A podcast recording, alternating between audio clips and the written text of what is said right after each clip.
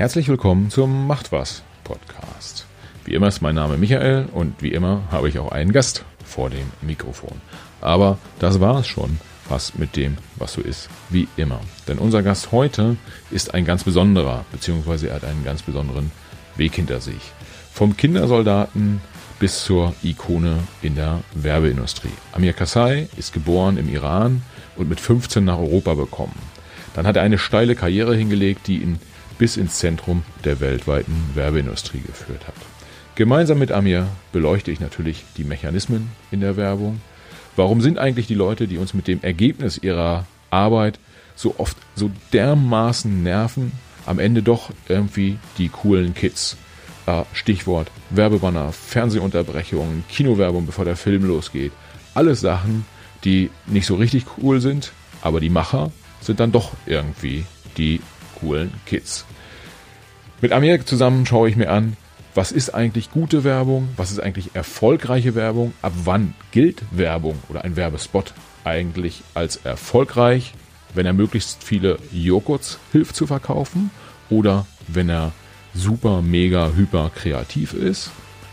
Ja, das lassen wir uns erläutern. Was ist dann ein, ein wirklich guter Werbespot?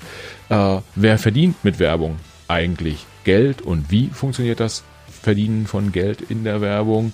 Was hat Kreativität, aber auch Mathematik oder harte Arbeit mit Werbung zu tun? Wie funktioniert das alles? Darauf gehen wir äh, in diesem Podcast ein.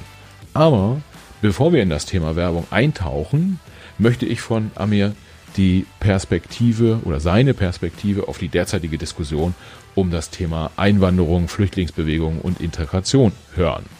Als jemand, der sozusagen direkt beteiligt ist, stößt er direkt in das Zentrum dieses Themas vor und hält sich wahrlich mit seiner Meinung nicht zurück, äußert sie sehr konkret. Ich habe mich sehr über diese offenen Worte gefreut und äh, ich könnte mir durchaus vorstellen, dass der eine oder andere von euch durchaus mit anderen Antworten gerechnet hätte. Aber hört selbst. Es ist ein Podcast geworden, der äh, ja eine extrem spannende Persönlichkeit vorstellt und wir sprechen über zwei wirklich super spannende Themen, die beide natürlich in unterschiedlicher Art und Weise äh, gesellschaftsrelevant sind. Ich hoffe, ihr nehmt aus diesem Podcast eine Menge mit, habt Spaß dabei und auf geht's.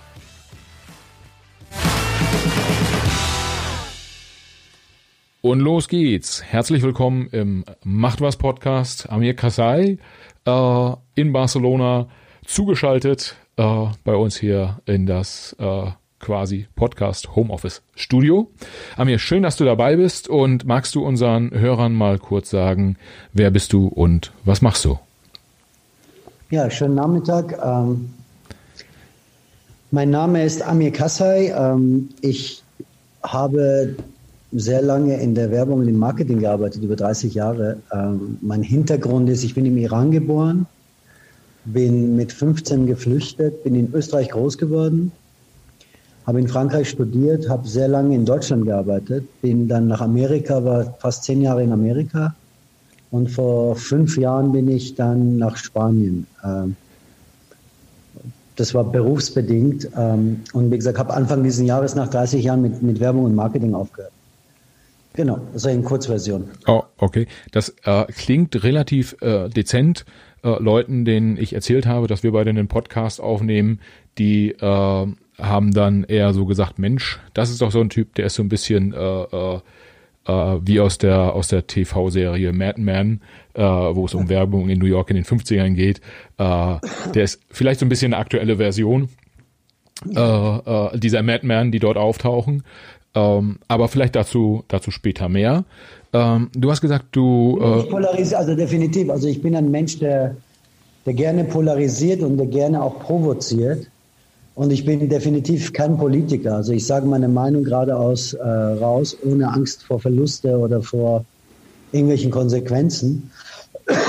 ähm, das mögen viele nicht, äh, mögen andere wiederum sehr, aber äh, so bin ich. Das hat sich halt so ergeben. Also da bin ich lieber so, als wenn ich jetzt um den heißen Brei herumrennen würde den ganzen Tag. Ne? Du hast ehrlicherweise Das sind die perfekten Voraussetzungen für einen guten Podcast. Äh, steig, steigen wir direkt mal ein. Du, du kommst aus dem Iran. Äh, ich habe gelesen, du hast dann einen äh, durchaus auch im Iran schon einen äh, relativ langen, harten Weg äh, äh bis, bis hingegangen und hast dich dann quasi auch in Österreich, meine ich, sozusagen äh, niedergelassen und dort ein Stück weit auch die Karriere gemacht vom Tellerwäscher zum, zum Millionär sozusagen. Ist das Vom richtig? Flüchtling vom 15-jährigen Flüchtling ohne Eltern, ohne Geld, Millionär, nur, äh, nicht in Österreich. Ähm, Millionär ist auch nicht das Ziel gewesen. Das Ziel war eigentlich am Anfang zu überleben. Also der Hintergrund ist, wie gesagt, ich bin im Iran geboren, hatte eigentlich eine sehr, sehr schöne Kindheit und dann kam die Revolution und die Mullahs und dann gab es den ersten Golfkrieg, wo Irak Iran angegriffen hat und da haben die Mullahs Kinder an die, an die Front geschickt ähm, und ich war eineinhalb Jahre an der Front bin aber dann mit 15 geflüchtet alleine über die türkische Grenze. Ähm, habe dann politisches Asyl äh, beantragt in Österreich. Bin in Österreich angekommen, habe äh, Deutsch gelernt drei Monate, bin in die Schule gekommen und haben neben der Schule halt jeden Job gemacht, den man sich vorstellen kann, damit ich irgendwie einigermaßen überlebe. Äh, und es ging eigentlich am Anfang, die ersten Jahre, nur darum, äh, in dieser neuen Welt, in dieser neuen Kultur, in diesem neuen Land einigermaßen Fuß zu fassen und auch irgendwie im wahrsten Sinne des Wortes zu überleben, äh, indem man sich auch dementsprechend integriert, weil das war mir von Anfang an klar, dass wenn du in einem fremden Land zu Gast bist, hast du dich äh, an die Regeln, an die Werte, an die, an die Gesetze und an auch die kulturellen Begebenheiten zu, anzupassen. Und ganz wichtig ist, dass du die Sprache perfekt beherrschst. Ja. Und so habe ich halt die ersten Jahre in Österreich erlebt, habe die Schule zu Ende gemacht, bin aber dann nach Frankreich, habe in Frankreich studiert, äh, kam dann Österreich zurück und äh, fang, fing an, so meine ersten Schritte im Bereich Werbung und Marketing zu machen. Okay. Ja. Ähm, wenn ich alleine, alleine das, was du jetzt äh, kurz geschildert hast, könnte schon schon zwei Stunden Podcast im Prinzip äh, füllen. Ja. Ähm, wenn ich jetzt an der Stelle auf, auf Themenfragen seitig eingehe, wo du sagst, Mensch, irgendwie das lass mal lieber weg, dann dann sag einfach. Aber äh, was wahrscheinlich schon irgendwie die die die Hörer interessiert ist, du hast gesagt, die Mullahs haben Kinder an die Front geschickt. Äh, bedeutete das dann tatsächlich sozusagen mit der Waffe in der Hand äh, äh, aufeinander zu schießen? Richtig. Also wir waren Soldaten im zarten Alter von 13. Wir sind über Minenfelder gelaufen.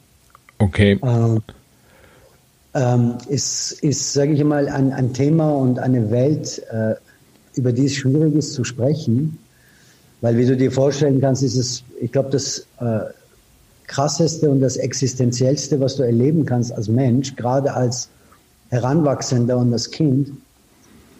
Ähm, aber wie gesagt, das überlebt zu haben und vor allem, ich glaube, viel, viel schlimmer für mich war weniger die Kriegszeit, sondern eher diese, diese auf sich alleine gelassen zu sein in einer komplett fremden Welt. Ja. Also ich möchte das nicht vergleichen mit dem Krieg, weil im Krieg geht es wirklich um reine Existenz, aber wenn du überhaupt nicht vorbereitet, äh, ohne Unterstützung, ohne Orientierung, äh, dich an, dich in einer, in einer neuen Umgebung oder in einer neuen Welt zurechtfinden musst, wo du niemanden hast, der dir eigentlich äh, erklären kann oder Tipps geben kann oder dich auch dir bestimmte Dinge erklären kann, war im Nachhinein härter, äh, auch psychologisch härter.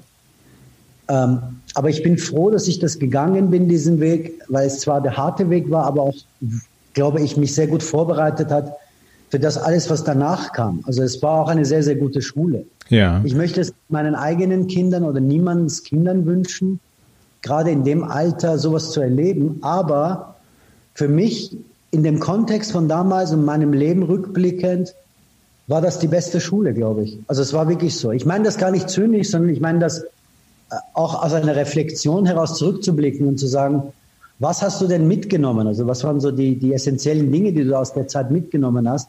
Und die haben mir extrem viel geholfen. Auch sogar jetzt helfen sie mir extrem in tagtäglichen Entscheidungen, Lebensentscheidungen, äh, beruflichen Entscheidungen hilft das extrem. Also bereitet einen vor, finde ich. Ja, äh, da fallen mir direkt äh, zwei Fragen zu ein. Das eine ist, ähm, natürlich, äh, wie hast du es, wie hast du es geschafft, dann dich sozusagen dort äh, an der Stelle auch ein Stück weit sozusagen in dieser Gesellschaft hier in Europa durchzusetzen? Äh, du hast vorhin schon angedeutet, dass man unter anderem die Sprache ist halt ein wichtiger, wichtiger Faktor, ja. aber wahrscheinlich sind doch da auch persönliche Eigenschaften einfach extrem wichtig, also eine gewisse, ich würde fast schon sagen, Härte, äh, äh, die man, die man an den Tag legen muss, um dort, um durchzukommen. Äh. Ja. Also ja, ich glaube schon, dass man, dass man von der Persönlichkeitsstruktur darauf vorbereitet sein muss. Ich glaube, ich hatte das Riesenglück, dass ich ähm, in einem Haushalt groß geworden bin, wo meine beiden Eltern im Ausland studiert haben und wir sind auch nicht religiös im Sinne von, dass wir einer Religion angehören. Und ich hatte eine sehr, sehr liberale und, sage ich mal, westlich orientierte, äh, orientierte Erziehung genossen. Ja. Das hat, da hat, das hat sicher einfacher gemacht. Aber ich glaube schon, in einer Gesellschaft, in einer fremden Gesellschaft anzukommen, egal in welcher Richtung. Und Integration ist, das sage ich immer wieder, ist Bringschuld, nicht Hohlschuld. Heißt, ähm, ich habe immer gesagt, wenn du in einem äh, Land zu Gast bist, hast du dich an die Regeln zu halten, hast du dich an die Mentalität zu halten, hast dich an die gesellschaftlichen Werte zu halten, weil du eben da zu Gast bist. Und es war deine freie Entscheidung, dorthin zu gehen, weil du ein besseres Leben dir versprochen hast oder weil du bessere Chancen dir, dir erträumt hast. Und ich habe nie verstanden, dieses sich äh, subtil oder sophi äh, sophisticated wehren dagegen zu sagen, nee, ich möchte meine, meine, meine, meinen Ursprung oder meine, meinen, meinen Kern nicht verlieren. Und äh, es, hab, es gibt sehr viele Leute mit Migrationshintergrund, die Schwierigkeiten haben, sich anzupassen. Und das habe ich nie verstanden. Genau aus dem Grund, weil meine Logik eher die des Gastes ist. Und weil, weil ich glaube, auch nur wenn du wirklich versuchst, ein, ein äh, integraler Bestandteil dieser Gesellschaft oder dieses System zu sein, dass du es erst dann schaffst, auch deinen eigenen Weg zu gehen, wo die Leute auch bis zu einem gewissen Grad dich respektieren und auch äh, deine Sicht der Dinge vielleicht zulassen. Wenn du aber auf Anti unterwegs bist, wenn du immer versuchst, ähm, deine Her Herkunft zu äh, konservieren, wird schwierig, weil da entstehen automatisch Ressentiments, da entstehen automatisch Spannungen, die wir alle erlebt haben in den letzten Jahren, auch bei der letzten Flüchtlingskrise in Deutschland. Ja. Äh, und das kommt, glaube ich, hauptsächlich daher, weil viele Leute nicht bereit sind oder nicht intellektuell imstande sind zu verstehen, dass sie sich anpassen müssen. Und noch einmal, mit anpassen meine ich nicht, dass man jetzt seine Seele und seinen Charakter und seine Werte aufgibt, aber wie gesagt, das ist für mich dieses Gastprinzip. Ja. Wenn ich bei dir zu Hause bin im Wohnzimmer, und wenn du mich das erste Mal eingeladen hast, dann fange ich auch nicht an, wenn ich die Tür betrete, zu sagen, hey, das Wohnzimmer gefällt mir nicht, wir stellen jetzt mal das Wohnzimmer um. Sondern ich habe mich als Gast dementsprechend zu benehmen. Ja. Ähm, so so habe ich das, glaube ich, gemacht und so habe ich das auch und das war auch einer der wichtigsten Gründe, auch dass ich angekommen bin in dieser Gesellschaft, in dieser westlichen Kultur und mich dann auch dementsprechend weiterentwickelt habe. Ja. Ähm, was, was geht dir durch den Kopf, wenn du äh, heute den Fernseher einschaltest und auf der einen Seite die äh, Flüchtlingsdramen siehst, die sich in, in Südeuropa abspielen, in, oder insbesondere in Südeuropa abspielen, wo du aber auch sowohl Politiker als auch Leute auf der Straße, die dort demonstrieren, siehst, die, die im Prinzip sagen, lass mal keine Flüchtlinge rein. Ja, also diese beiden, diese beiden Gruppen, wenn du die, wenn du sie siehst, was geht dir da durch den Kopf? Ähm, man muss ja, man muss ja, man muss ein bisschen weiter ausholen, glaube ich, gerade wenn es um die um die, äh, das gesamte Thema Syrien und die Flüchtlinge geht. Weil ich glaube, das größte Versäumnis der, der europäischen Länder oder der, der, der europäischen Länder war, dass sie sich da aus dem Konflikt komplett rausgelassen haben, weil sie gedacht haben, dass sie das politisch lösen können. Und das ist ihnen auf den Kopf gefallen, weil da, dadurch eine, eine Kettenreaktion äh, entstanden ist, die militärisch kriegerisch war und halt unfassbar viel Menschenleben äh, gekostet hat. Ja. Das war schon der erste Fehler. Der zweite Fehler ist, dass man, ähm, wie soll ich sagen, dass man, es ist, glaube ich, auch ein Kommunikationsfehler, weil, weil wie gesagt, wie ich gesagt habe, das Thema ähm, Angst vor Fremden, vor dem, von dem nicht, nicht äh, gekannten, nicht normalen, steckt ja in jedem von uns drin. Das ist irgendwie normal und das ist naturgegeben. Und der Job der Politiker ist, oder die Leute, die die Länder führen, ist, diese Angst bis zu einem gewissen Grad zu nehmen, indem man das differenziert darstellt. Und ich fand das toll damals, was die Kanzlerin Merkel gemacht hat 2015, wo sie gesagt hat, natürlich sind wir als Deutschland als eine der, der äh, entwickelsten und äh, wirtschaftlich stärksten Nationen der Welt in der Verpflichtung, Leute, die, die ein Heim suchen, Leute, die ein, ein Zuhause suchen, zu unterstützen.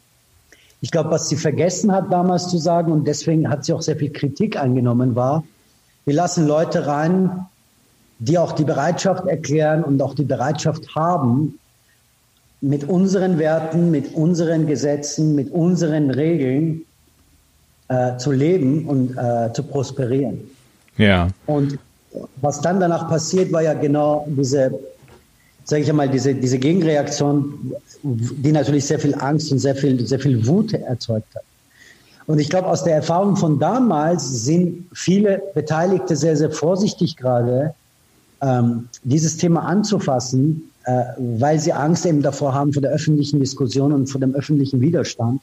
Was ich falsch finde, weil wir als, gerade als westliche Zivilisationen, wie gesagt, die Verantwortung haben, Leuten zu helfen, die eben keine Möglichkeit haben, ähm, soweit wir es können und soweit unsere Gesellschaft und unsere, unser wirtschaftliches System das erlaubt differenziert und mit Augenmaß. Aber es hat, es hat mit Menschlichkeit zu tun. Und das, das finde ich halt traurig, dass das leider mit Fußen getreten wird, teilweise aus der, aus der Angst heraus, dass man äh, eine Gegenreaktion erlebt, wie damals 2015. Ja.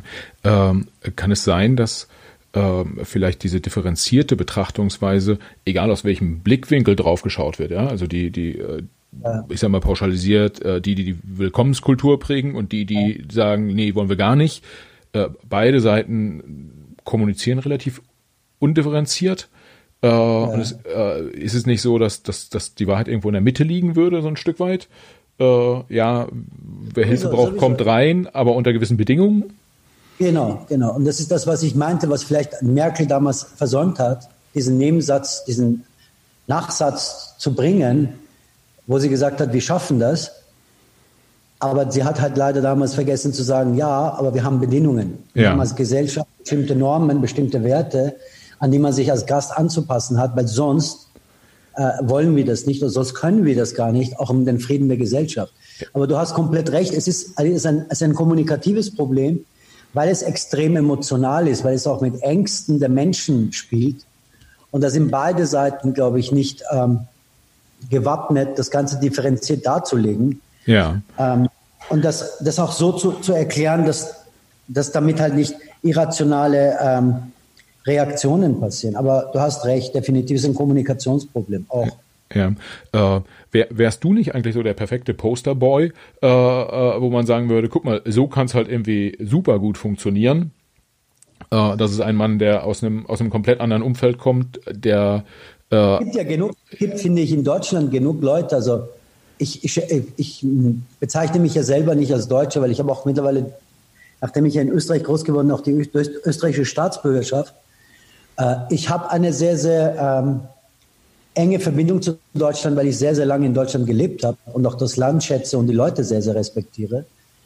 Es gibt genug Leute in Deutschland mit Migrationshintergrund, die den Beweis erbracht haben, dass das funktioniert. Und je mehr von Leute von diesem Migrationshintergrund äh, auch nach vorne treten und auch ein Gesicht zeigen und äh, dafür sprechen, ist natürlich äh, besser.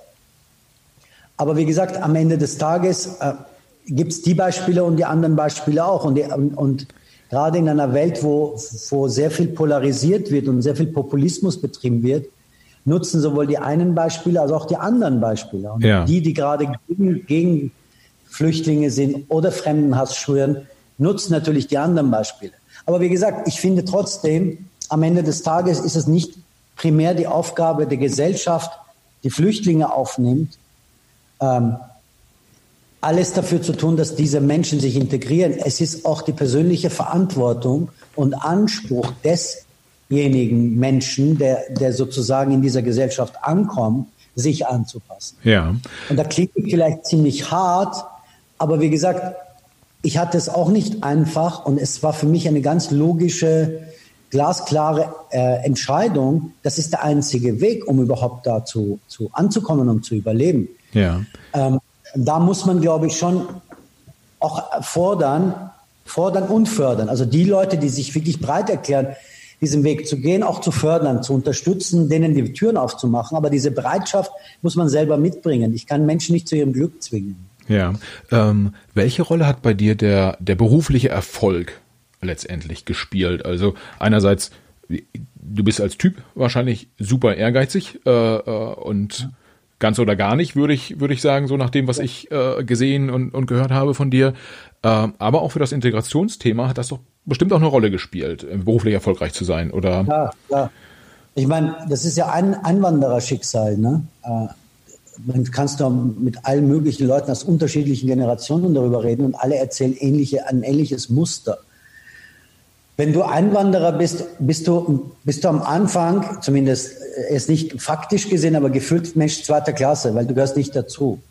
Und daraus entsteht natürlich eine gewisse Art von Motivation und Ehrgeiz, äh, anzukommen oder in dieser Gesellschaft ernst genommen zu werden oder auf Augenhöhe äh, betrachtet zu werden.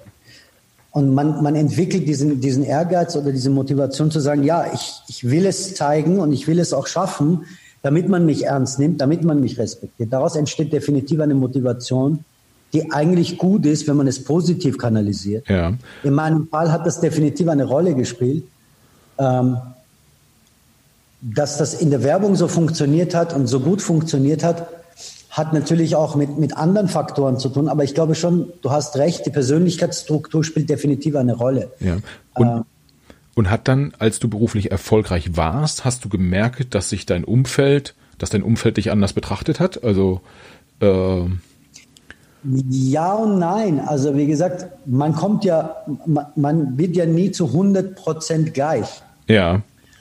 Was ja nicht schlimm ist, weil ich meine das auch, ich meine das ja positiv. Ich glaube, Diversifikation ist extrem wichtig. Ja. Leute mit unterschiedlichen Hintergründen, mit unterschiedlichen Ansichten, mit unterschiedlichen Werten bereichern sich gegenseitig. Weil wenn, der, wenn wir alle uniform sind, wenn wir alle gleich denken und an das Gleiche glauben, ähm, das ist schon vor 90 Jahren mal ziemlich äh, nach hinten losgegangen in Deutschland. Ähm, das ist schon gut, äh, divers zu sein man, man merkt schon, ähm, dass man nie zu 100 Prozent ankommt. Ja. Im Sinne dessen, dass man, wenn du mich fragen würdest, was bist du, würde ich sagen, ja, ich bin von der Staatsbürgerschaft her Österreicher. Aber ein Teil von mir ist Iraner. Ein sehr großer Teil von mir, wenn es um meine Charaktereigenschaften geht oder meine Arbeitsmoral und Disziplin anbelangt, ist Deutsch. Und ein, ein sehr großer Teil äh, hat diese amerikanische Freiheit in sich. Ich habe ein bisschen von jeder, von jeder Kultur und von jeder, von, jedem, ähm, von jeder Gesellschaft was mitgenommen und bin am Mischmasch. Aber ich würde es nie sagen, man hat mich, man hat, man hat mich damals in Deutschland als reinen deutschen Kreativen akzeptiert, haben sie nicht, was auch gut ist. Das ja. war, es war nicht ein Nachteil. Es war auch, ich würde auch nicht sagen, das war ein Vorteil, aber Schlicht anders? anders, genau. Anders, aber wie gesagt, nicht in einem negativen Sinne, ja. was ich wichtig Ja. Ja, äh, ja also äh, ehrlicherweise äh, anders ähm, würde ich tatsächlich irgendwie äh, den Begriff als, als wertfrei, äh, zumindest in, in, unserem Gespräch hier, äh, einordnen. Ähm, anders zu sein kann ja sowohl gut als auch schlecht sein und äh, in erster Linie würde ich jetzt mal behaupten, äh, ist auch bereichernd. Äh, warum ist es denn gerade die Werbung geworden, wo du dich dann hast äh, äh, sozusagen nach oben gearbeitet? Hätte ja auch was ganz anderes sein können. Richtig, es war Zufall. Also es, hat, es, hat, es war wirklich so. Ich habe auch vier Kinder, die mittlerweile jetzt auch in einem, in einem langsamen Erwachsenenalter ankommen. Und mit denen diskutiere ich oft über, über was man im Leben machen will und welche, welche Lebensziele man hat oder welche Berufsziele man hat. Und wenn du mich damals mit 20, 21 gefragt hättest, was willst du machen, muss ich dir ehrlich sagen, habe ich keinen Plan gehabt, weil ich immer noch in diesem Überlebensmodus drin war. Ähm, und die, also das Schicksal oder das Glück oder die, die Vorsehung hat mich halt durch bestimmte Connections in die Werbung gebracht. Und bevor ich dann wirklich äh, als Kreativer in der Werbung gearbeitet habe, habe ich in der Werbung eigentlich jeden möglichen Job gemacht. Also ich war äh, Finanzer, ich war Kundenberater, ich war Stratege, ich war Mediaberater, bis ich dann für mich selber beschlossen habe, dass ich eigentlich das Bereich Kreative in der Werbung äh, spannend finde und dass ich glaube, ich die, die Qualitäten mitbringe, da zumindest ähm, Fuß zu fassen. Ja. Und ab dem Moment hat sich dann der Weg vorgezeichnet. Und dann habe ich das auch wirklich geliebt, weil ich glaube, Marketing und Werbung, auch wenn es mittlerweile leider nicht mehr den Stellenwert und auch die Faszination mehr hat, ist einer der spannendsten Industrien, weil du äh, mit einer Mischung von Wissenschaft auf der einen Seite und Kunst auf der anderen Seite versuchst, ähm, ähm, Menschen, ja, Menschen zu beeinflussen. Sowohl im Positiven kannst du es machen, aber auch leider auch im Negativen. Und damit hast du eine große Verantwortung. Und du spielst volkswirtschaftlich eine Riesenrolle, äh, die auch spannend war oder die spannend ist. Ja. Und das, das, hat, das hat mich halt fasziniert und das habe ich geliebt. Und, und ich habe das, wie gesagt, dann ab dem Moment auch nie als Job gesehen, sondern als, als Leidenschaft. Und deswegen, wahrscheinlich habe ich auch den Weg gemacht, den ich gemacht habe. Ja, äh, als ich mich das erste Mal mit dem Thema Werbung auseinandergesetzt habe, das ist jetzt auch schon viele Jahre her, äh, da habe ich ein Praktikum in der Musikindustrie gehabt, äh, gemacht und äh, einer meiner Mitbewohner hat parallel ein, ein Praktikum in der Werbeagentur hier in Hamburg gemacht. Und ich habe mich damals so ein bisschen gefragt, äh, Werbung, das ist doch das, was einen von morgens bis abends irgendwie äh, zu Tode ja. nervt, weil irgendwie es unterbricht den Film, es ist irgendwie, macht die Zeitung doppelt so dick, äh, überall blinkt und blitzt es und äh, irgendwie habe ich das Gefühl, ich wird auch so ein bisschen über den Tisch gezogen. Äh, das ist so der eine Teil. Ja. Auf der anderen Seite waren, waren die Werber, zumindest damals, heute glaube ich in Teilen auch immer noch, sind so die coolen, hippen Typen. Äh, da habe ich mich, wie passt das zusammen? Wie, wie können Leute, die irgendwie einen äh, bis an die Schmerzgrenze nerven, doch als so ja. extrem cool und, und hip wahrgenommen werden. Dies, diese beiden Extreme. Wie hast du das empfunden? So mitten raus aus diesem. Das ist, genau, äh, das ist genau das, was ich gesagt habe. Ist, ich war ja immer sehr, sehr kritisch, was, was unsere Industrie anbelangt. Deswegen habe ich auch extrem polarisiert und habe sehr viele äh, Feinde mir auch anerzogen, weil ich genau diese Sicht hatte, nämlich eigentlich interessiert sich niemand für Werbung. Die Leute interessieren sich für das, was, was sie spannend, relevant und nützlich finden in ihrem Leben. Und du hast als Werber die Verantwortung, mit, mit dem, was du herstellst, als Kommunikation oder als Werbung, eben die Leute nicht zu nerven, sondern die Leute zu begeistern, ihre Zeit nicht zu stehlen, sondern ihnen irgendwas an die Hand zu geben, das für ihr Leben relevant sein kann. Und wenn man sich die Geschichte der Werbung ansieht, die, die, lass ich mal, der jüngeren, also der letzten 80, 90 Jahre, war immer schon so, dass 90, 95 Prozent der Werbung genervt hat, 95 Prozent der Werbung äh, ideenlos und uninspiriert und einfach nervig war. Und die 5 Prozent, äh, die spannend war, haben halt diese, diese, diese Werte ernst genommen, dass sie eben versuchen, das Leben der Menschen eher zu bereichern. Und das war auch die erfolgreiche Werbung, weil wie in jeder Industrie ist ja nicht alles, was die Werber machen, auch richtig und, und funktioniert, sondern vieles, wie du richtig sagst, nervt einfach. Ja. Und mit, mit äh, wie soll ich sagen, mit, äh, mit alleiniger Penetranz kannst du halt niemanden überzeugen, dass dein Produkt, deine Dienstleistung oder deine Marke die bessere ist. Ne? Ja. Ein, ein Punkt, der in dem Zuge ähm, ja auch häufig gefragt wird, ist, brauche ich eigentlich Werbung? Ähm, es gibt ja auch heute äh, große Marken, äh, die, die de facto keine oder kaum Werbung schalten. Äh, ich weiß nicht, irgendwie so ein, so ein Spotify zum Beispiel äh, ähm, äh, oder auch Google und, und Facebook haben ja für ihre Produkte keine, keine Werbung ja. geschaltet, äh, zumindest soweit ich das überblicken kann, und werden trotzdem von jedem auf der Welt genutzt äh, und verdienen rasend viel Geld. Ist es vielleicht sogar so, dass ich immer dann Werbung machen muss, wenn ich ein Produkt habe, was dann doch nicht ganz so geil ist äh, äh und mit Werbung ich irgendwie einen Defizit ausgleichen muss? Oder? Nee, weil es gibt ja diesen äh, schönen Spruch von Bill Bernbach, das ist der Vater der, der kreativen Werbung, der Gründer von der Agentur DDB, der gesagt hat, die beste Werbung ähm, ist eigentlich das Schlechte, was du machen kannst für ein schlechtes Produkt, weil dann viel mehr Leute wissen, dass das Produkt schlecht ist. Ja. Ähm, Werbung kann definitiv nicht einen Produktnachteil kompensieren. Das ist, wer das behauptet, ist ein Scharlatan. Und wie gesagt, man muss auch bei der Definition der Werbung sagen, wo fängt das Thema Werbung und Marketing an? Ich glaube, es fängt im Produkt an.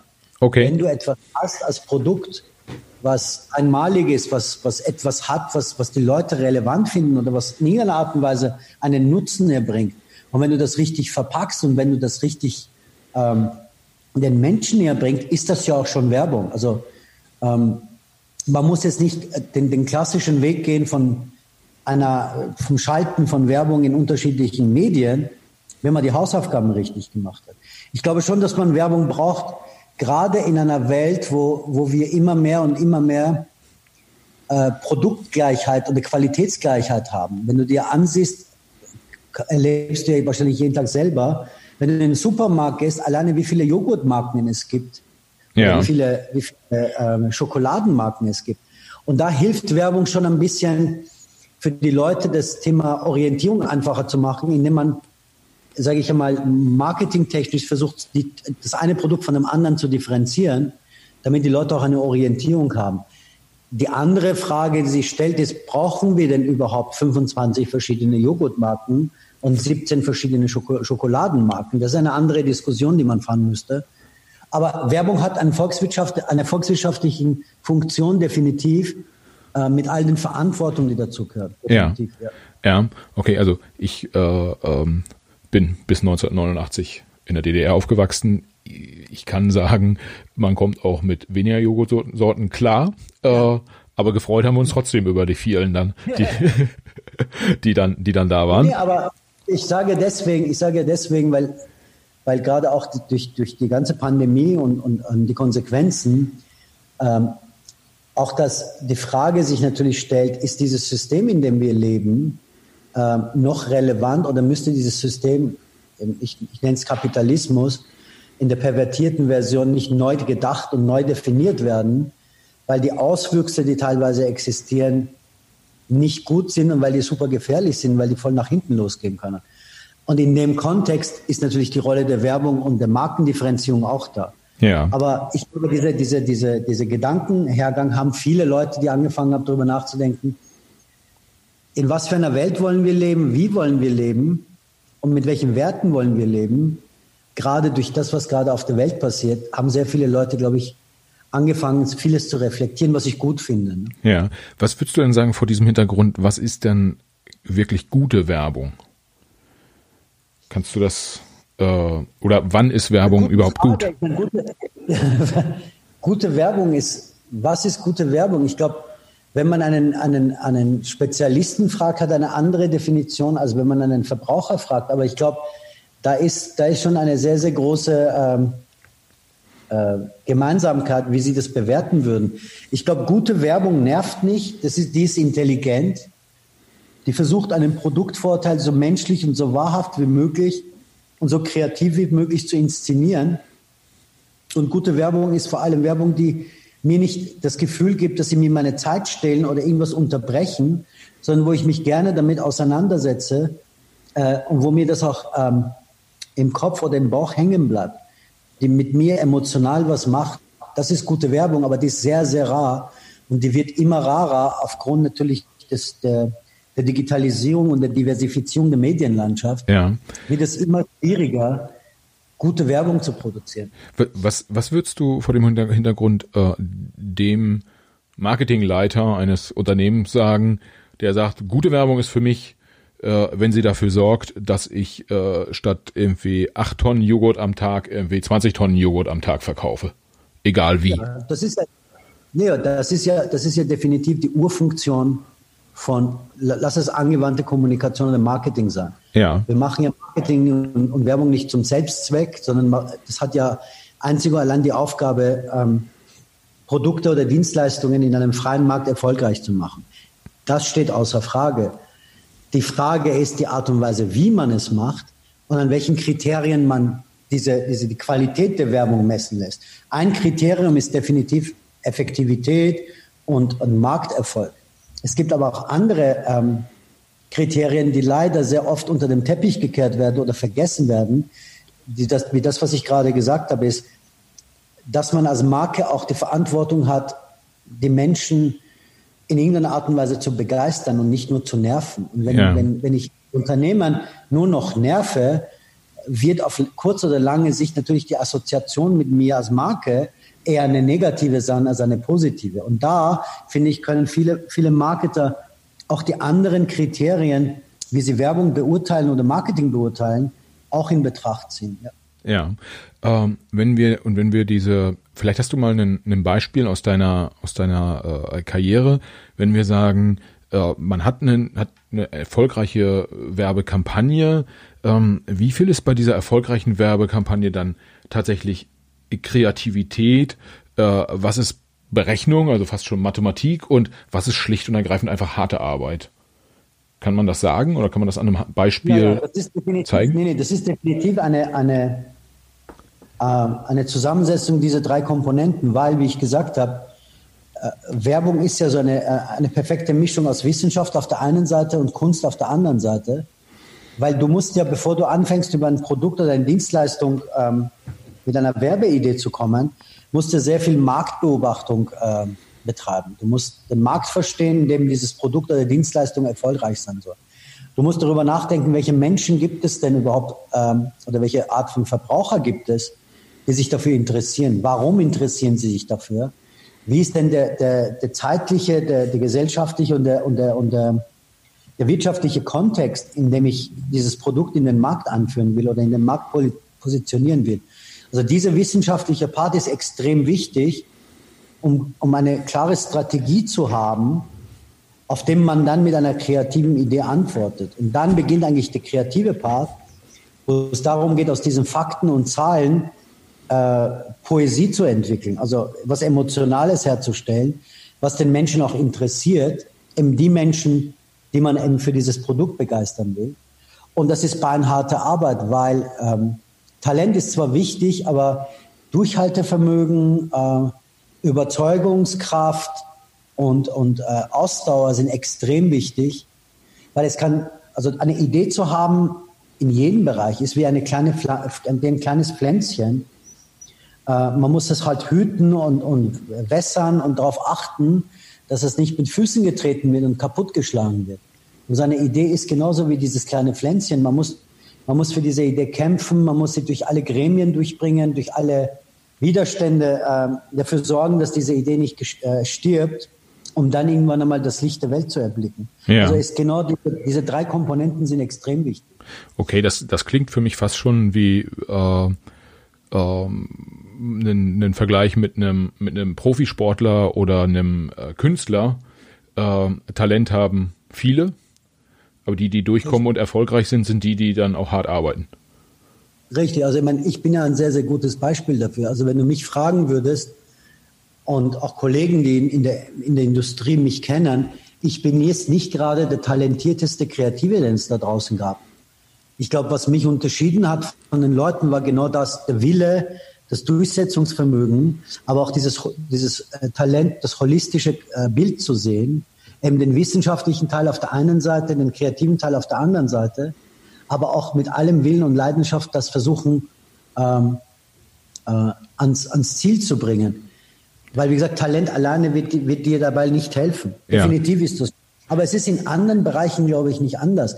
Es gibt unglaublich toll talentierte Fußballer, äh, aber wenn man sich jetzt wirklich die Leute ansieht, die es geschafft haben, dann haben die eine unglaubliche ähm, Arbeitsethik. Also wenn ich mir eine Cristiano Ronaldo anschaue, wie der äh, neben seinem Mannschaftstraining jeden Tag, glaube ich, vier oder fünf Stunden zusätzlich alleine versucht, ähm, an seinen Fähigkeiten zu arbeiten und mit was für einer, mit was für einem Anspruch er an sein Leben rangeht, ähm, dann ist das definitiv harte Arbeit. Geht es auch nicht anders. Ja, ähm, ähm, dazu zwei Fragen vielleicht vorweg. Hast du eine, hast du eine Kampagne, wo du sagst, da sind die all diese Faktoren in hohem Maße zusammengekommen, äh, die du in, der, in, deiner Karriere gemacht hast? Ähm, ja, ja, gibt's, es gibt mehrere, aber es gibt eine, die wurde gerade auch, ähm, glaube ich, zur besten Kampagne in der Geschichte vom Volkswagen-Konzern gewählt. Das war damals 2005, wo wir den Golf GTI eingeführt haben. Das war der Golf 5 GTI. Ja. Und ähm, zu dem Zeitpunkt war das Problem, dass die vorherigen Generationen vom Golf GTI eher eher mau ausgefallen sind, das Produkt und das Sportliche und das ähm, Eckige und Kantige leider nicht vorhanden war. Ja. Und der, der, Anspruch oder die Aufgabenstellung damals war, nicht nur ein neues Auto einzuführen, sondern auch diesen Mythos GTI wieder hochbeleben zu lassen.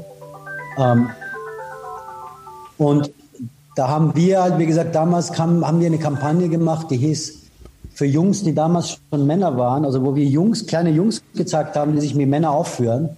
Also auch mit 35 Millimeter ähm, ähm, 70er Jahre Material aufgenommen, Geschichten, wo Jungs halt wie sich wie Männer aufführen, schon mit sechs, sieben Jahren. Ja.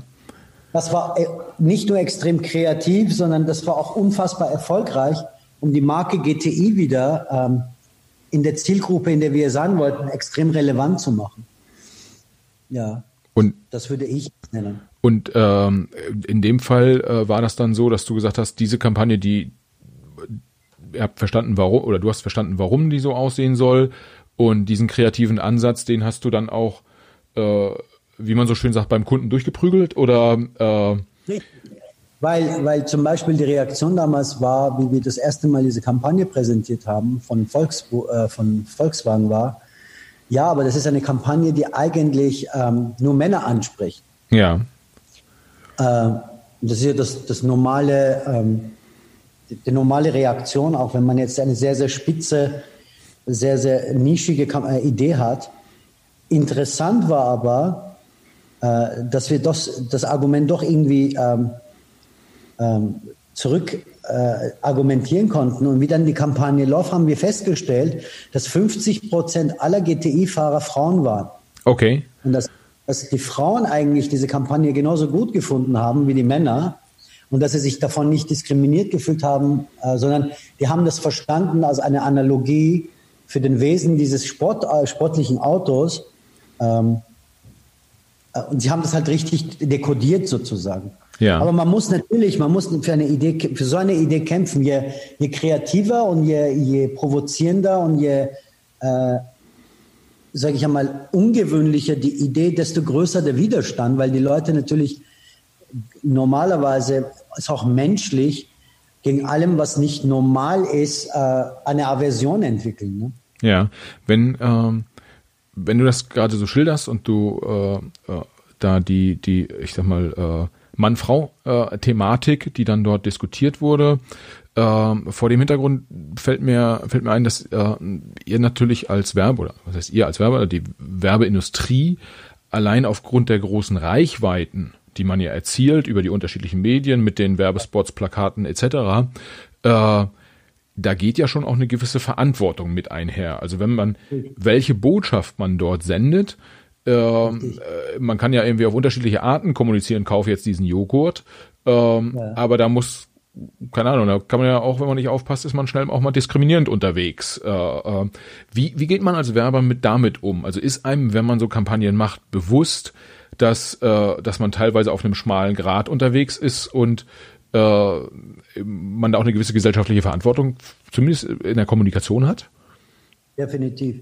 Deswegen habe ich ja gesagt, ich war ja äh, zumindest Zeiten meiner, meines Lebens in der Werbung, auch extrem kritisch unterwegs mit dem, wie wir als Industrie dar, dargestanden sind, was wir gemacht haben. Weil man, wie du richtig sagst, diese Verantwortung hat. Weil man ja auch ähm, dahingehend eine Verantwortung hat, weil wir bestimmte Schönheitsideale propagieren, weil wir bestimmte Sehnsüchte ent, äh, ähm, entwickeln lassen bei Leuten, äh, bestimmte bestimmte Welten aufzeigen, die teilweise bedingt mit der realen Welt zu tun haben und mit der Realität zu tun haben. Und das ist natürlich extrem kritisch und man muss da extrem vorsichtig sein, damit verantwortungsvoll umgehen. Am Ende des Tages gibt es dann leider wenige, die sich dann auch erhobenem Hauptes gegen diese, sage ich mal, bestimmte negativen Tendenzen durchsetzen, weil am Ende des Tages vielen wichtig ist, äh, dass das Geschäft mitzunehmen und das Geld mitzunehmen. Und da vergessen viele halt darüber hinweg ähm, die Verantwortung und die Werte, die sie haben. Ne? Ja, ja. Äh, du hattest vorhin, weil du das Geldverdienen ansprichst, ja auch gesagt, äh, Werbung ist ein, ein Wirtschaftsfaktor. Äh, vielleicht um das da einzuordnen. ähm, so, es gibt ja Unternehmen, die Werbung machen ohne Ende, von der Zwei-Mann-Frau-Agentur ja. bis hin zu großen äh, äh Agenturen wie, wie WPP, die an der, an der Börse notiert sind. Ja. Äh, große Netzwerke. Äh, wie, wie verdienen die eigentlich Geld? Also wenn mein Verständnis ist, es gibt einmal die Kreativen, es gibt einmal die Medialeute und die werden auch ein bisschen unterschiedlich bezahlt. Richtig. Ich meine, ursprünglich war das ja alles eins. Also früher, vor 60, 70, 80 Jahren, äh, gab es ähm, die Werbeagenturen, die dafür zuständig waren, eigentlich, und so fing das eigentlich vor 100 Jahren, die dafür zuständig waren, im Auftrag eines Auftraggebers, ein Unternehmen, das ein Produkt hatte, weil er Werbung schalten wollte, dass sie den Werbeplatz für diesen Kunden organisiert haben. Ja, Werbeplatz und, heißt in dem Fall meinetwegen die Plakatfläche in der City Hamburg oder, genau, oder der Fernsehspot. Anzeige, oder eine Anzeige und so weiter. Und dafür haben sie dann eine Provision äh, bekommen. So fing das irgendwann mal an. Und dann haben die Agenturen festgestellt, wir können nicht nur diesen Werbeplatz organisieren, sondern eigentlich den Inhalt mitgestalten. Ja. Und, ähm, und dann ging es dann los, dass man nicht nur jetzt den Werbeplatz vermittelt hat, sondern auch die Anzeigen oder die Plakate oder die Werbespot gestaltet hat ähm, und damit Geld verdient hat.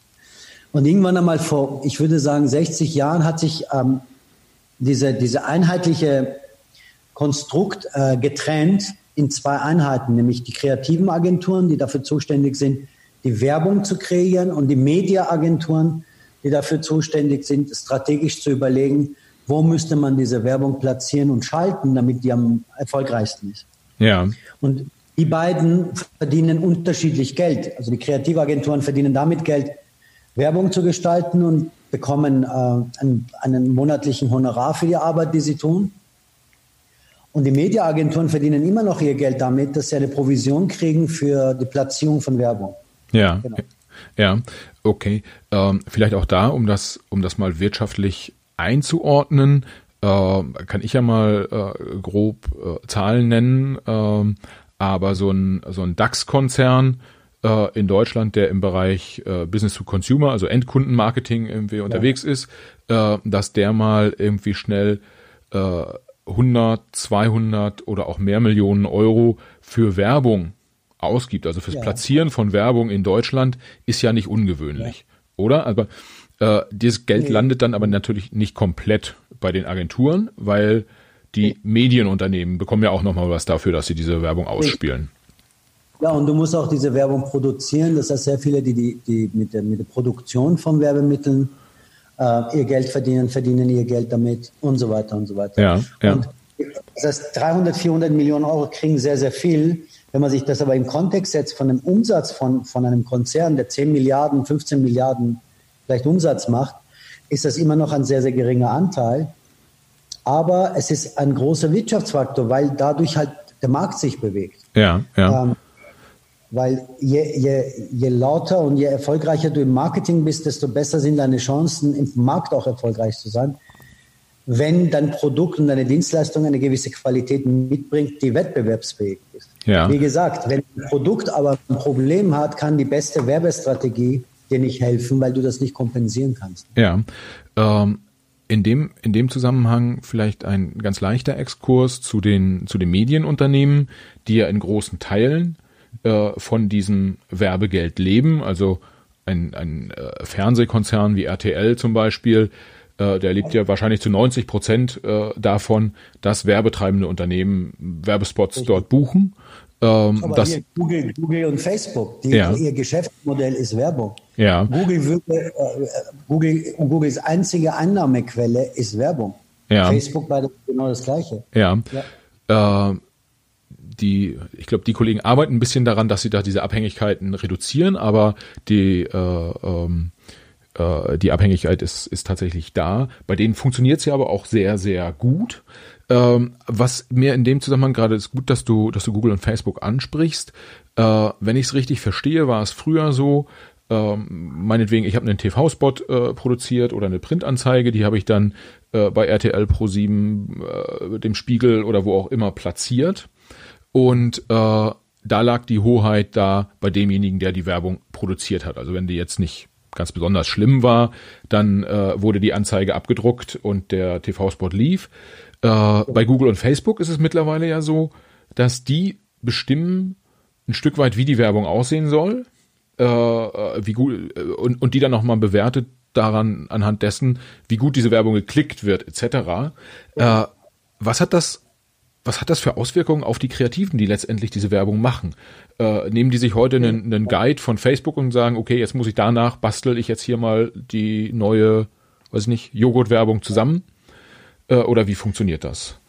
Nee, nee, aber deswegen habe ich ja vorher gesagt, dass, dass es immer schwieriger wird, gute Werbung zu machen. Ja. Weil durch das, durch das Aufkommen des Algorithmus und der Technologiekonzerne ähm, viel mehr Instrumente da sind, die angeblich dir dabei helfen, deine Werbung effizienter zu gestalten.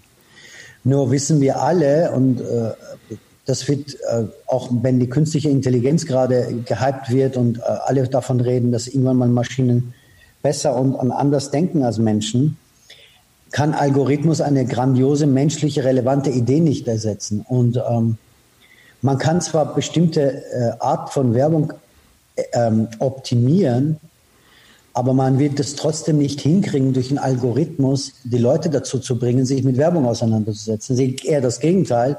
Ich kenne niemanden in meinem äh, Freundeskreis und in meiner Familie, der freiwillig auf einen Banner klickt, obwohl so viel Bannerwerbung da draußen ist. Auf, jedem, auf jeder Website, wenn du unterwegs bist, siehst du ja so äh, komische Bannerwerbung, die dir auftauchen. Ja. Äh, wo du klicken musst. Ähm, es sei denn, du hast einen Adblocker.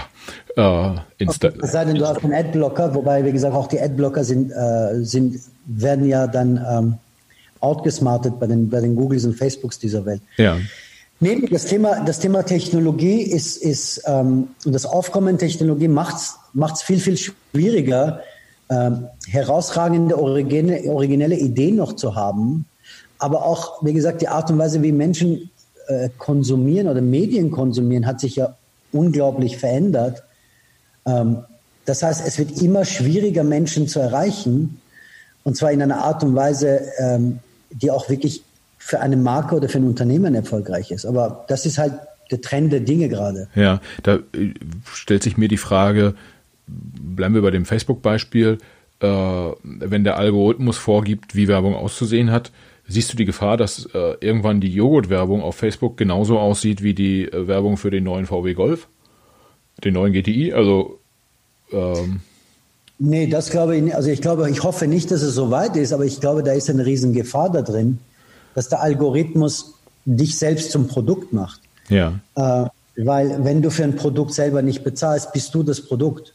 Ja, ja. Und weil Facebook, wie gesagt, und Google sind freie Dienste, die werbefinanziert sind. Ja. Bedeutet, die haben Druck, die haben einen Druck, dass die Leute, die sich mit ihren Diensten beschäftigen, immer mehr sich mit diesen Diensten beschäftigen. Ja. Und dahinter hängen ja äh, große zentrale Computer, die mit einem bestimmten Algorithmus vorrechnen und herausrechnen, was muss ich denn alles tun, damit dieser Mensch im länger oder in einer bestimmten Form mit, meiner, mit, meinen, mit meinen Diensten sich auseinandersetzt, damit er dementsprechend die Werbung ausgespielt bekommt, damit ich dann wiederum mehr Geld verdiene von meinen Werbetreibenden. Also die Entwicklung ist super gefährlich. Ja. Ähm, was glaubst du, wie, wie künftig die Werbung dann aussieht? Also wenn wir jetzt, wir leben heute in so einer äh, Plattformökonomie mit äh, Google, Facebook, Amazon ja. und Co.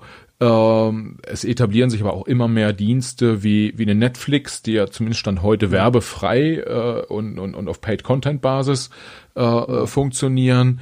Ähm, ich, ich mal mal so ein Bild. Gegebenenfalls ist es so, dass äh, Google und Facebook ähm, und Amazon irgendwie, dass man da noch Werbung schalten kann, aber natürlich zu ganz klar, auf ganz klaren, äh, nach ganz klaren Vorgaben äh, dieser dieser Plattformen. Äh, andere Medien wie äh, Presse, äh, TV, Funk werden weniger oder sind dann irgendwie wechseln auf ein Paid-Content-Modell.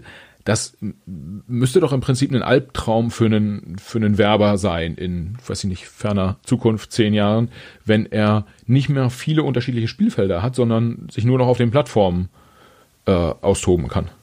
Richtig, weil das ist auch einer der Gründe, warum ich vor fast jetzt neun Monaten mit, dem, mit der ganzen Werbeindustrie ja gebrochen habe und mich verabschiedet habe, weil ich glaube, dass äh, erstens diese Industrie massive Schwierigkeiten bekommt und weil ich auch glaube, dass es immer schwieriger wird, ähm, qualitative Kommunikation für Marken zu machen, aufgrund der technologischen Fortschritts und der Diversifizierung. Äh, weil, wie gesagt, es gibt ja nur noch zwei Möglichkeiten. Es gibt entweder die, die Art und Weise, dass ich für eine Dienstleistung bezahle, dann ist die werbefrei, ja. großartig, oder ich werde halt genervt. Ja. ich werde von Algorithmus gesteuerten Werbung genervt. Das sind die zwei Versionen.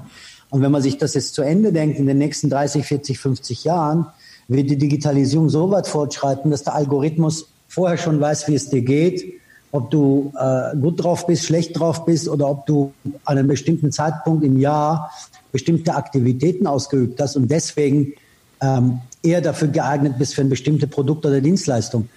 Ähm, und in so einer Welt zu leben, ist, ist klingt ein bisschen Sci-Fi, ist aber fast schon Realität.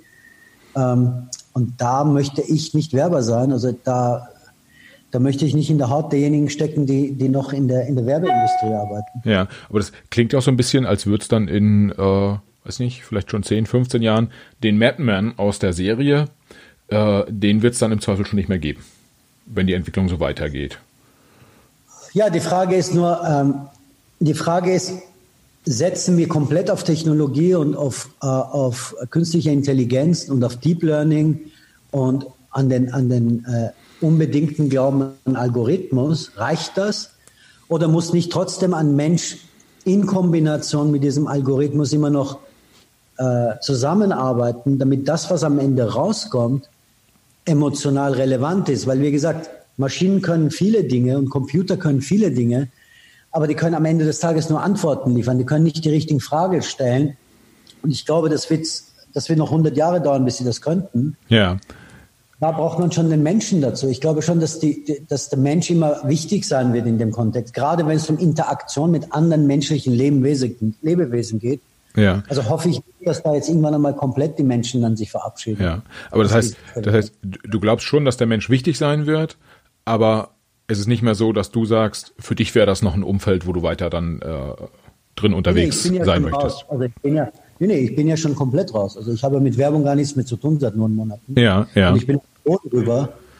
Ähm, nee, nee, äh, wie gesagt, da, man merkt das ja jetzt schon. Man merkt ja jetzt schon, dass der, dass der Mensch eigentlich das Nachsehen oder der Kreative das Nachsehen hat, weil seine Intuition oder sein, sein, sein Menschengefühl oder seine, seine, seine Insights das ist so jetzt schon der Fall, weil, weil der Algorithmus und, und die Daten ähm, viel mehr Einfluss haben in der Entscheidungsfindung bei, bei Marketingentscheidern als, als jetzt die Intuition oder der, der, das Bauchgefühl oder der, der Insight von einem Kreativen. Ja. Stimmt. Okay. Ähm, ja, spannend. Äh, letztendlich können wahrscheinlich wir beide nicht ganz genau vorhersagen, wie es aussehen wird. Äh, aber ähnlich wie in, in anderen Industrien oder auch in, in, in Kunst und Kultur äh, ist so ein bisschen die, die Hoffnung, dass ähm, es keine reine algorithmusgesteuerte Welt wird äh, und wir uns sozusagen jeder in seiner Blase bewegen, sondern äh, dass kreativer Input immer noch mal wieder durchkommt. Ich glaube, das, das würden wir wahrscheinlich beide, äh, beide gut finden. Äh, was äh, ja, wir haben, wir haben im Prinzip ja schon einen, einen Ausblick gegeben. Was mich aber nochmal interessieren würde, ist, äh, wenn du, wenn du so zurückguckst, du hast ja auch relativ viel äh, Kontakt auch mit Medien gehabt und du wurdest öfter mal gefragt äh, nach deiner Meinung. Ähm, gab, gab es äh, dort Fragen, die ich jetzt zum Beispiel heute vergessen habe im Podcast zu stellen, die dich die du ganz besonders gut fandest oder die ganz besonders schlecht fandest und beantworten oder antworten oder auch überhaupt nicht beantworten wolltest? Ähm, so. wie, wie, meinst du das? Das habe ich jetzt nicht verstanden. War auch ein bisschen kompliziert formuliert, ehrlicherweise. Äh, nein, ähm, die, die Fragen, die dir häufig gestellt werden, habe ich davon, ja. habe ich davon äh, was nicht auf dem Zettel gehabt heute? Und wenn ja, war da was dabei, äh, was dich besonders nervt oder was du besonders gut findest? Nee, also ich fand, ich fand die Fragen, die du gestellt hast, stellen wenige Leute eigentlich in den Kontext, gerade wenn es um die Verantwortung der Werbung geht und um die Werte, die wir eigentlich repräsentieren. Und die sind extrem wichtig. Ähm, nee, aber wie in jeder Industrie, glaube ich, hat Werbung auch ein bisschen mit Klischees zu kämpfen. Ja. Und normalerweise mit Medienvertretern redest, ähm, konfrontieren sie dich damit eher mit ihrem Klischeewissen von, von dem, was du tust und weniger jetzt mit dem, mit den tatsächlichen. Ja. Und man muss viel Zeit damit verbringen, diese Klischees mal ähm, aus dem Weg zu räumen. Was, was sind so die. Ja, die Werbefuzis, die irgendwie drogenabhängig sind und irgendwie nur Party machen und Spaß haben und dann irgendwie, äh, keine Ahnung, wie Jesus Christus zu einer Idee kommen und irgendwie das leichte Leben genießen und eigentlich nicht viel machen müssen und, und solche Dinge. Also oh, okay. so 80er, 90er Jahre Klischees der, der, der Werbeszene. Ah, okay, so der, der, der koksende äh, Anzugträger, der zum Anzug Turnschuhe trägt, so ein bisschen. Ähm, genau. Ja, okay, okay. Äh, ja, du, das äh, sehr spannend. Ähm, vielleicht noch eine letzte ja. Frage. Gab's gab's äh, in den Jahren, in denen du in der Werbung unterwegs warst, irgendwie eine ganz besonders lustige oder skurrile Szene, die du, die du erlebt hast? Das, äh, die Industrie ist da ja, äh, würde ich sagen, zumindest offener für an als andere Industrien. Oh, eine, eine, eine, eine Million wahrscheinlich. Okay. Nee, also Werbung ist ein Zirkus. Also es sind ja, wie gesagt, zum Geben von wahnsinnigen, von unfassbar talentierten Menschen, unglaublichen Charakteren, die zusammenkommen und äh, unter Drucksituationen und Zeitdruck unglaubliche Dinge leisten. Also da gibt es tausend Anekdoten. Also mir würde jetzt nicht eine anfallen, eine einzige. Es gibt Millionen Anekdoten. Da müsste ich wirklich auch drüber nachdenken. Okay. Dann, dann machen wir das, dann machen wir das anders. Äh, dann mache ich jetzt quasi öffentlich sozusagen nehme ich dich in die Pflicht, äh, so, ein, so ein paar Anekdoten dir zu überlegen. Und äh, wenn ich dann mal in Barcelona bin, äh, lade ich dich zum ja. Essen ein und du erzählst mir dann ohne Mikro die, die lustigsten Geschichten. Ja? Mach. Okay. Ja, zack, ist schon eine Stunde um. Ähm, hat hat äh, riesig Spaß gemacht, Amir. Ähm, äh, schön, dass du dich bereit erklärt hast, hier mal ein paar Fragen zu beantworten.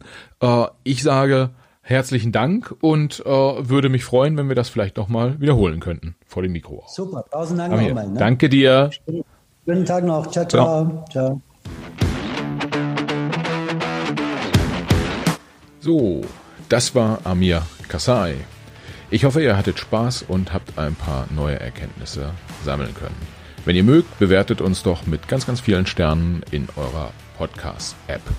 Und wenn ihr noch ein bisschen mehr äh, von uns hören, sehen oder lesen wollt, dann schaut vorbei in unseren Accounts auf Facebook und Instagram. Auf Facebook sind wir Macht was, auf Instagram sind wir Macht was unterstrich official. Auf den Plattformen dort veröffentlichen wir Ausschnitte aus unseren Podcasts, wir kündigen neue Folgen an und äh, natürlich möchten wir diese Plattform auch nutzen, um direkt in die Kommunikation mit euch einzusteigen. Also schickt uns gerne Nachrichten mit eurem Feedback zu dem äh, Podcast, sagt, was ihr gut oder schlecht findet und sagt uns vielleicht auch, welche Podcast-Gäste ihr gerne mal bei uns hören wollen würdet und welche Fragen ihr dann loswerden wollen würdet. Also, wir freuen uns auf euch, egal als, egal ob als Hörer oder Hörerin dieses Podcasts oder auch äh, wenn ihr uns über Facebook oder Instagram kontaktiert, wenn ihr dort kommentiert äh, oder sonst wie in Interaktion eintretet. Danke euch und bis zum nächsten Mal.